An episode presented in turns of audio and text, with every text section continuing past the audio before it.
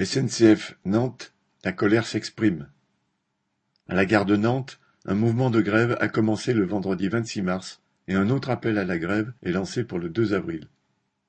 La goutte d'eau qui a fait déborder le vase a été l'annonce par la direction de la SNCF qu'elle supprimait la possibilité pour les cheminots, agents, conducteurs et contrôleurs travaillant tous en service décalé, de stationner à proximité de la gare, y compris à 4 heures du matin ou à 23 heures.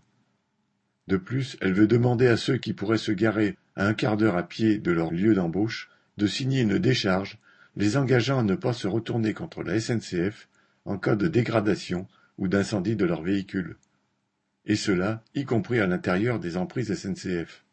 Chez les contrôleurs, l'encadrement met la pression pour que chaque billet de voyageur soit scanné, même en pleine crise Covid, avec parfois des trains bondés.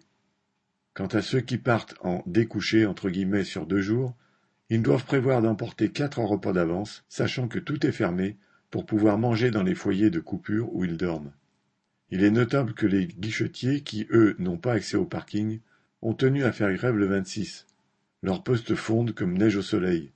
Ainsi, au Mans et à Angers, treize postes vont être supprimés dans les mois à venir, et le quart d'entre eux se retrouve en arrêt maladie. Comme dans de nombreuses entreprises, la direction de la SNCF profite du Covid pour s'attaquer aux cheminots. Sauf que là, le bouchon a sauté et certains grévistes font bien sentir qu'il n'est pas question de céder.